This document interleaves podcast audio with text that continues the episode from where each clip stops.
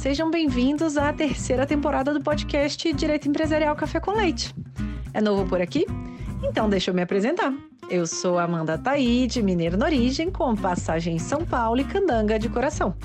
Casada, mãe do Pedro de 4 anos. Pedro Ataide Rivera Piteu Maranhão. Do Lucas, de 2 anos. Lucas lindo. Já é. E tutora do Vira-Lata Farofa. Sou professora doutora da Universidade de Brasília, UNB, dos cursos de Direito Empresarial, Concorrência, Comércio Internacional e Compliance. E esse é um podcast idealizado e planejado para as turmas da graduação em Direito Empresarial na UNB, nas disciplinas de Direito Comercial 1. A cada aula, um novo episódio sincroniza com o tema daquele dia. Mas o podcast não se restringe mais aos meus alunos pois todos os ouvintes, em quaisquer lugares do Brasil e do mundo, e em qualquer posição profissional que ocupem, poderão ter, com o nosso podcast, uma biblioteca virtual, em áudio gratuita, dos principais livros, capítulos ou trechos de livros, artigos acadêmicos essenciais para a compreensão do direito empresarial no Brasil. Eu estou muito animada para tomar a próxima xícara de café com leite com vocês. Bora comigo? A nossa xícara de café com leite de direito empresarial de hoje vai tratar de um livro publicado bem recentemente, intitulado Marco Legal das Startups, um guia para advogados, empreendedores e investidores, publicado então em 2021 e escrito por Saulo Miquiles. E para isso a gente vai ter a alegria de contar com a participação do próprio autor, o Saulo Miquiles. O Saulo possui graduação em Ciências Econômicas pela Universidade de Brasília e graduação em Direito pelo CEUP, também aqui em Brasília.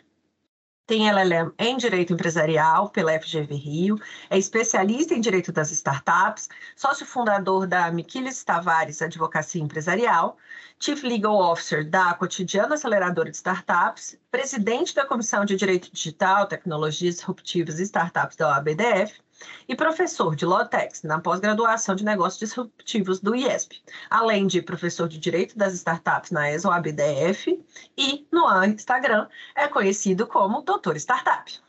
Saulo, muito obrigada por ter aceitado o convite para participar do nosso podcast, por apresentar de um modo simples, curto e gostoso esse tema que te é tão caro, que é o tema o marco legal das startups. Obrigado, Amanda. É um prazer estar aqui com você, tomando esse café, sentado nessa cadeira, ainda que, que virtual. É uma cadeira que já sentou Chico Musnick, Ana Frazão, André Santa Cruz, Fábio Lhoa. Então, essa cadeira, ainda que virtual, ela é muito honrosa para mim. Eu te agradeço demais o convite, ainda mais para tratar de marco legal e de startups. Maravilha, eu que te agradeço a gentileza por aceitar. A gente não poderia escolher ninguém pra, diferente para falar de marco legal das startups, sociedades anônimas simplificadas, que objeto da nossa conversa. Muitíssimo obrigada. E eu queria começar do começo, assim, a gente sempre gosta de entender um pouquinho de onde que surgiu a sua inquietação, a gente vê pela sua trajetória que você trabalha com esse tema de startup já há algum tempo. O que, que te levou a querer escrever esse livro sobre é, o marco legal das startups? Eu acho essa tua pergunta muito interessante. Eu acho que vou até começar a adotar ela de alguma maneira no meu podcast, porque é muito bacana ver o que as pessoas pensaram antes de tomar uma iniciativa, como é uma iniciativa difícil como escrever um livro, né? Você sabe muito bem. Uh, no meu caso, acho que parte de uma inquietação maior que eu tenho com a nossa profissão, que é, eu, eu acho os advogados, nós advogados, me incluindo, a gente muito distante dos nossos clientes, a gente é muito ensimesmado, a gente usa uma linguagem muito rebuscada, que às vezes é necessária, por ser uma linguagem técnica, é claro, mas que às vezes é desnecessária ou é apenas utilizada de propósito para criar esse distanciamento é, é, que eu acho que não faz o menor sentido. Talvez tenha feito em algum momento do tempo, mas eu acredito que hoje, na sociedade que a gente viva, uh, não. Então, isso me inquieta muito. Então, por isso que em todas as minhas iniciativas é, de comunicação, de escrita de livro, até na, na hora de pensar o branding do meu escritório, eu tento tirar um pouco disso, eu tento me aproximar mais do destinatário final do que a gente está fazendo, que no final das contas vai ser o cliente. É, E aí veio uma inquietação, eu, tô, eu chamei essa de inquietação macro, né? E aí veio uma, uma inquietação micro de que, de, de, que tem a ver também com uma filosofia muito cara ao ecossistema das startups, que se chama do give back, né? Que é o de compartilhar, de dar de volta algo que você aprendeu. Uh, então eu quis escrever um livro justamente para explicar mais mastigado, tentando tirar o juridiquês o máximo possível, essa legislação que é tão importante para a gente que trabalha com startups. É, então, diante disso, acho que também o subtítulo entrega um pouco isso. Eu não quis escrever um livro doutrinário, jurídico doutrinário, ou um comentário à lei como a gente está acostumado a ler, né? Artigo 1 aí você vai lá e comenta. Não, eu quis escrever algo que fosse palatável para empreendedores, para investidores, mas que também contribuísse com advogados ou estudantes que queiram entrar nessa área. Então, a inquietação e a vontade foi essa.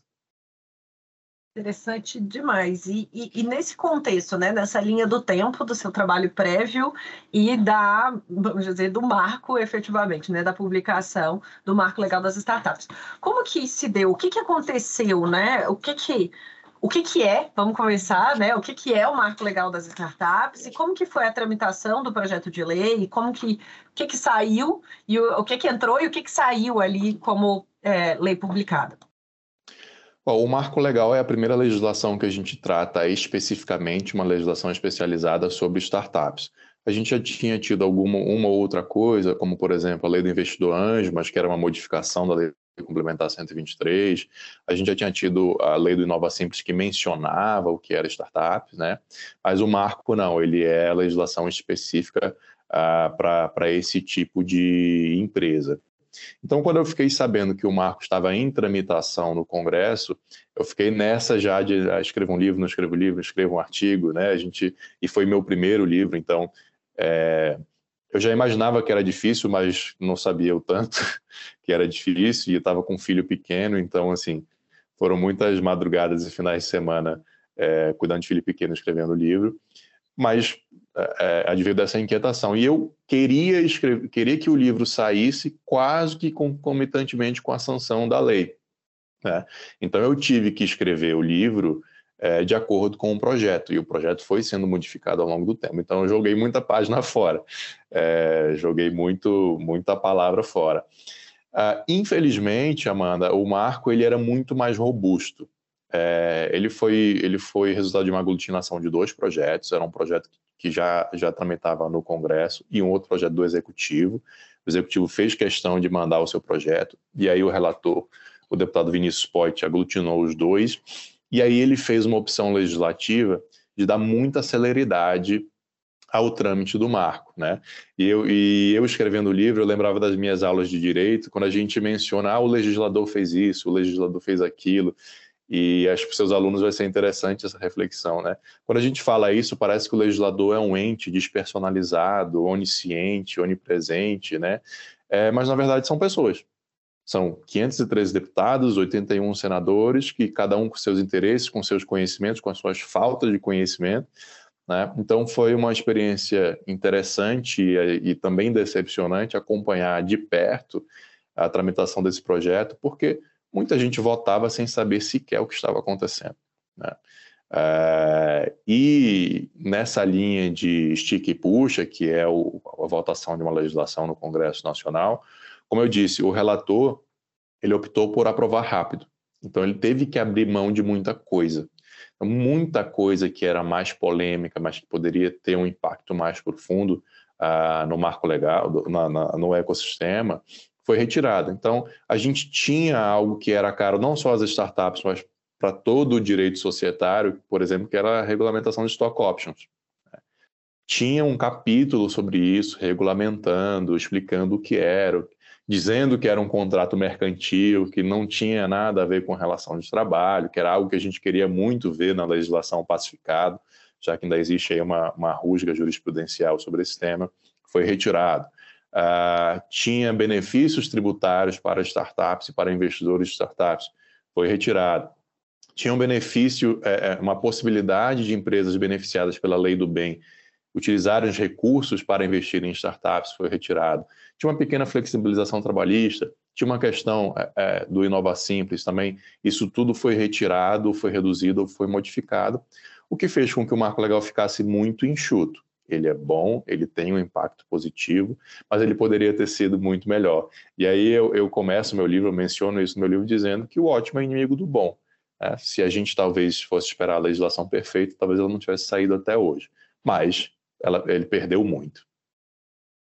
Isso, isso, é bem interessante, eu sempre acho engraçado, né? A vontade do legislador foi tal. Eu falei, ah, de onde surgiu? Qual legislador? Né? Exatamente. Né? É. Você vai, às vezes vai ter ali a, a, o documento né, que vai justificar o, o, a, a, determinada legislação, a não inclusão, o veto e tudo mais. Isso é, de fato, um, um sinal interessante do que foi pensado, mas nunca é apenas aquilo, né? É, então, nunca. É bem interessante isso. Então, a gente tem no seu livro um guia, vamos dizer, com três grandes focos: advogados, é, empreendedores e investidores. Então, para o nosso público aqui, uma molecada, graduação, pós, profissionais, o pessoal sempre gosta quando vai, quando eu coloco a atividade de elaborar um contrato social de uma limitada, sempre pensa em colocar uma, uma startup. Todo mundo quer agora criar uhum. uma startup. Então, se puder indicar para a gente, né, quais que são os principais aportes aí do marco legal das startups para o direito societário especificamente, né, que é o objeto uhum. da nossa conversa, e então e quais que são aí as principais mudanças, né, dessa legislação sob o ponto de vista do advogado especificamente? Legal. É, começando pelo que você mencionou do contrato social, né, a gente tem um enquadramento do que seja uma startup. Não é um novo tipo societário, mas é um enquadramento diferenciado para para obter as vantagens que o marco legal traz. É, então, essa sociedade ela tem que faturar até no máximo 16 milhões de reais é, no ano calendário. É, ela tem que ter no máximo até 10 anos de inscrição no CNPJ e ela tem que indicar no seu ato constitutivo que ela é uma empresa inovadora ou ela tem que é, é, ser criada através do Inova Simples. Então, seus alunos têm que tomar esse cuidado é, da idade do CNPJ, do faturamento, mas principalmente de indicar no contrato social, dizer que nos termos da Lei Complementar 182, esta sociedade se enquadra como uma startup. Né? Então, esse é um primeiro ponto uh, quando, a gente, quando, a gente, traz esse enfoque uh, societário. Tem a questão da desconsideração da personalidade jurídica. O marco legal reforça muito no artigo 8 Eu brinco que, quando eu faço palestra sobre o tema, eu brinco que o legislador parece que quis desenhar para o judiciário e falar assim: olha, o investidor não deve ser responsabilizado por dívidas da empresa, da sociedade.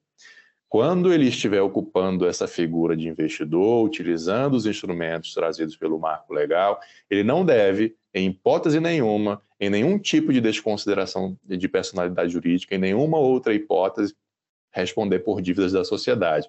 Eu digo que, eu brinco que parece que o legislador, de novo usando essa expressão, quis desenhar, porque ele fala isso em inciso, ele fala isso em parágrafo, ele, fala, ele reforça, ele menciona as leis, ele menciona o Código Tributário Nacional, ele menciona o Código Civil, ele menciona a CLT, então, assim, ó, não há exceção sobre isso. Né? Só para mostrar o quanto que o tema de desconsideração é um tema relevante e preocupante, né, em termos do direito societário. Bruno Salama já veio falar, Mariana Pardini já vieram, veio falar sobre isso justamente, né? Porque é uma grande preocupação e no âmbito das startups isso se tornou, né, dado uma, ser uma legislação recente, um tema caro para o próprio legislador, né? Sim, é. E o que era para ser uma exceção, é, essa, essa porta da exceção está ficando cada vez mais aberta, né?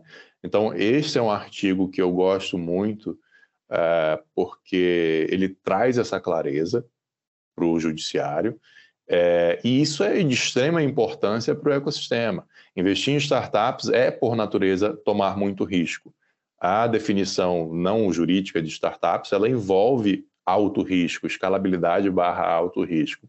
É, então, o investidor já, que já está tomando risco de investir na startup em si, ele ainda tomar um risco de responder por dívidas dessa sociedade, isso é, é, reduziria muito o investimento em startups, que já é pouco no Brasil. Então, a gente tem essa, é, essa, esses dois principais marcos em termos de direito societário, do marco legal das startups. O que, é que você. É, tem mais alguma questão que você acha que seria interessante colocar? Colocar, pra, explicar para a gente também, talvez, aí um pouco do que, que é chamado de sociedade anônima, anônima simplificada? Você pode contar para a gente o que, que é isso? Isso. Aí, é, passando essas duas questões que dizem respeito mais às startups, né, a gente tem a simplificação, em alguns casos, da sociedade anônima. E aqui a ressalva é: isso não vale só para as startups, né? Isso foi uma modificação feita na lei das SAs, então vale para todas as SAs que se enquadrem é, nesses requisitos. Eu não, eu não, chego a dizer que é uma sociedade anônima simplificada, sabe, Amanda? Eu acho que mudou, foi bom, mas mudou muito pouco para a gente dizer né, que tem agora um outro tipo de SA, que é uma sociedade simplificada. Eu acho que as mudanças foram poucas, mas enfim. Quais foram essa... essas mudanças? Conta aí para a gente um pouquinho.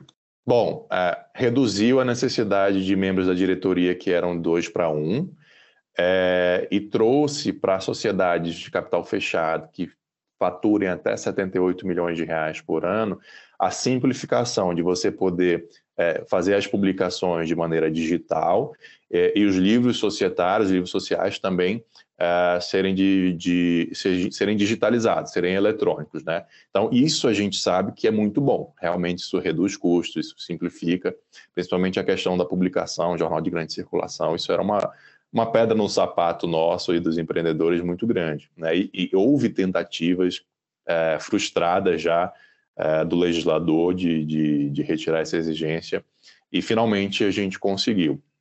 Além disso, tem a questão da, da distribuição mínima de dividendos, né? É, e aí tem até uma, uma, uma, polêmica doutrinária de que se isso permite agora a distribuição desproporcional ou não de lucros, de dividendos. É, tá, Tá tendo essa polêmica aí, mas enfim, acho que não vale a pena a gente aprofundar tanto. Vai ter é... um episódio específico sobre isso também aqui nessa terceira temporada, sobre ah, então, distribuição no... então, então vou ficar de bico calado aqui. Previstos aí por deliberação assembleária. Então a gente vai, vai ter um episódio sobre isso também. Então já, já todo mundo já pode ficar ligado. É, eu vou ficar ligado com certeza, porque esse, esse tema me interessa muito e é muito interessante. É, e a gente tem a, a, a, criação ali, digamos, da companhia de menor porte, né? É, que o legislador deu à CVM a possibilidade de flexibilizar a, algumas, algumas condições facilitadas para que essa companhia abra capital, mas não seguindo todas as regras exigidas pela 6404. Essa companhia de menor porte ela tem que ter receita bruta inferior a 500 milhões de reais para se enquadrar. Então, essas são as principais mudanças uh, nas SAs trazidas pelo marco legal das startups. Legal.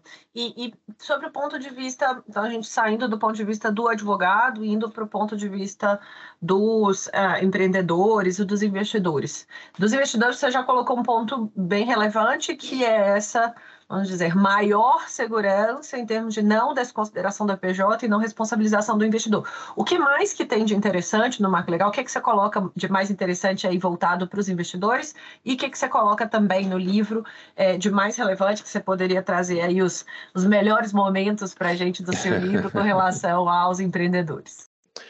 Eu acho que grande, o grande ponto aqui para empreendedores e investidores é segurança jurídica. Em termos macro, é, é, é isso.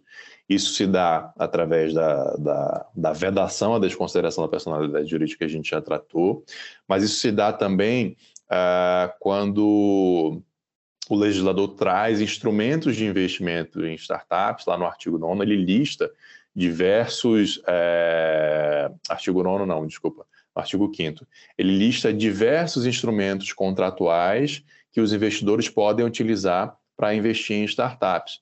É, o mercado se utilizava muito do contrato de mútuo conversível, é, mas era um contrato atípico, ele não era mencionado na legislação. A gente sabe que não há problema nenhum nisso, mas o, o brasileiro é muito machucado em termos de segurança jurídica, né?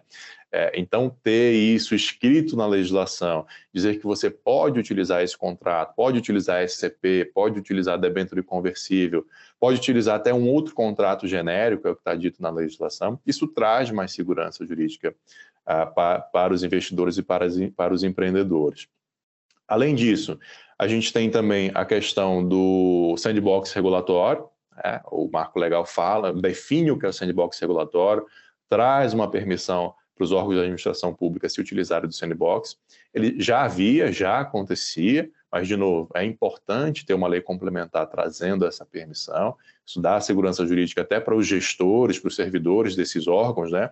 Que muitas vezes ficam preocupados ali é, é, em termos de legalidade estrita, de fazer só realmente o que está permitido pela legislação. Agora a gente tem essa permissão clara.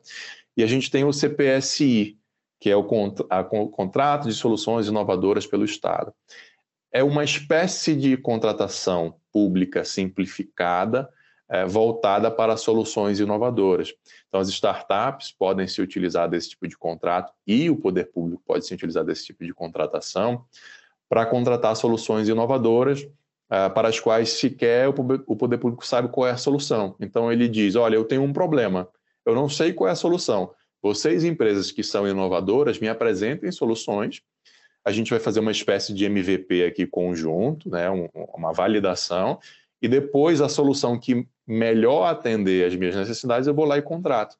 É, então, isso ajuda muito, não só o poder público, né, a trazer mais agilidade, etc., mas a fomentar as startups que podem ter a chance de contratar, de trazer uma solução inovadora e contratar com o poder público.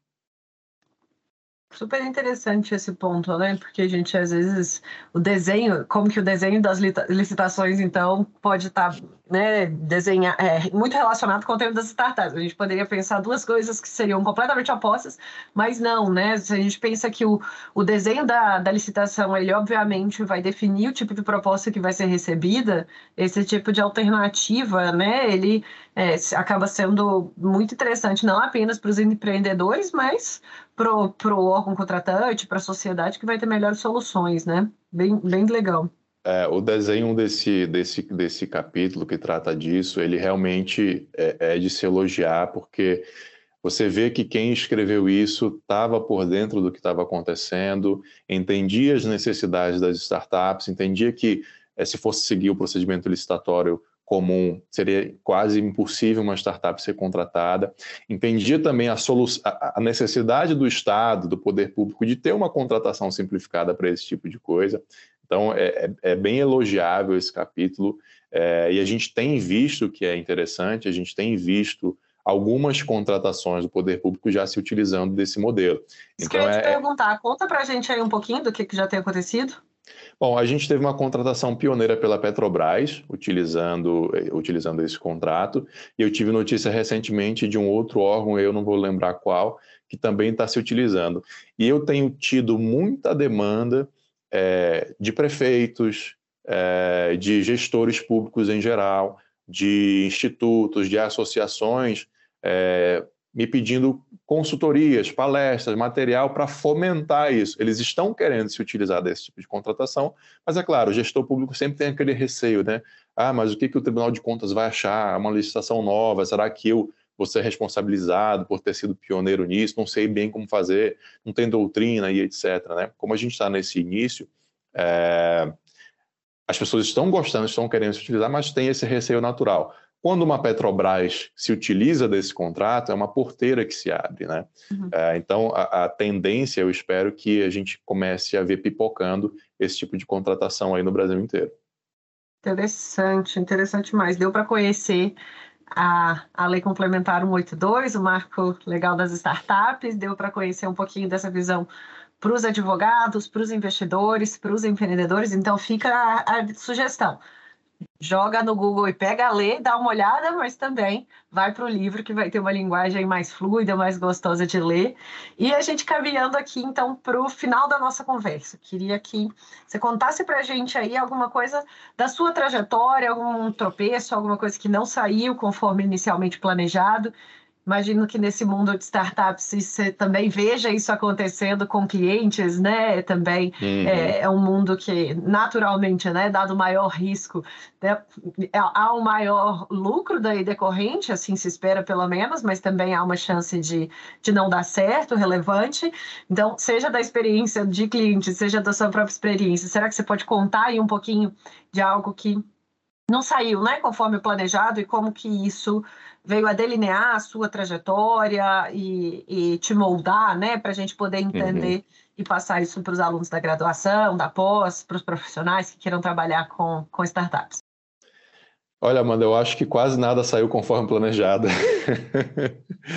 a, a, a, realidade da vida é essa. A gente, a gente acha que a vida profissional, pessoal, etc., é uma linha reta ascendente, a gente deseja que seja assim, mas na verdade é que ela é feita de altos e baixos e curvas sinuosas. É, o que importa, que eu acho, para mim, é estar tá sempre andando para frente ou para cima, é, mesmo que você tenha um passo para trás para dar dois para frente. Ah, o que eu posso dizer da minha trajetória como, como um erro, algo que deu errado, mas que as pessoas, os seus alunos possam, não precisem cometer o mesmo erro.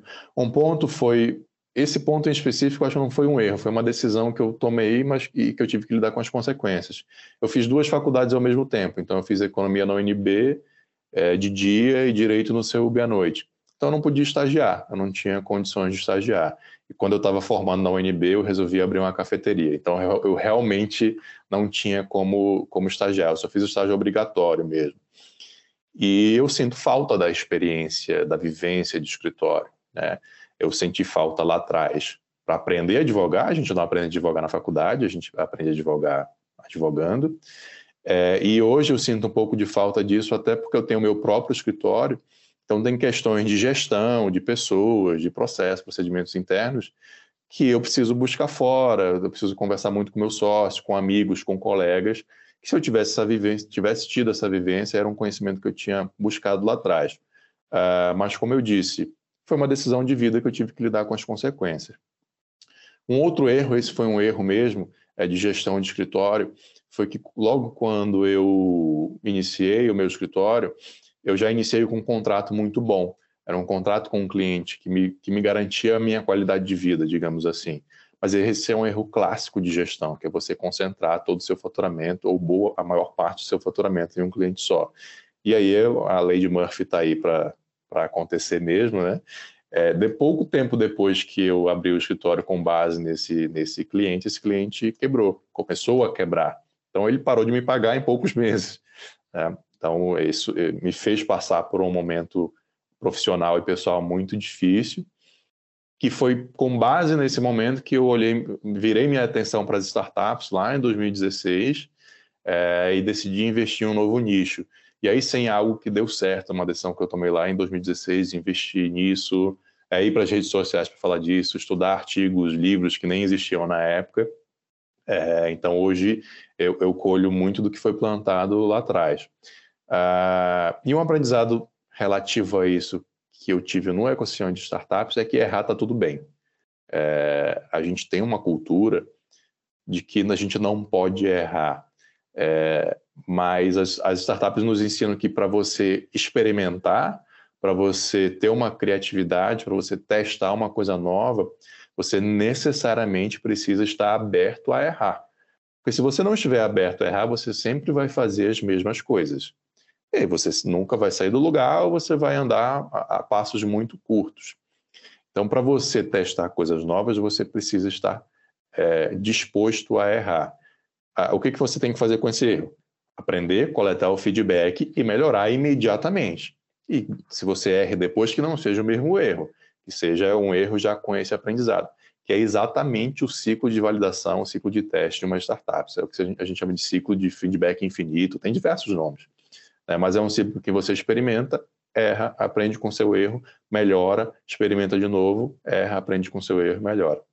Uh, então eu diria isso aí para os seus alunos que querem ir para a vida da advocacia privada, privada no sentido de ter o próprio escritório, né, é, de serem um pouco empreendedores da advocacia, é, eu acho que essa mentalidade é muito importante.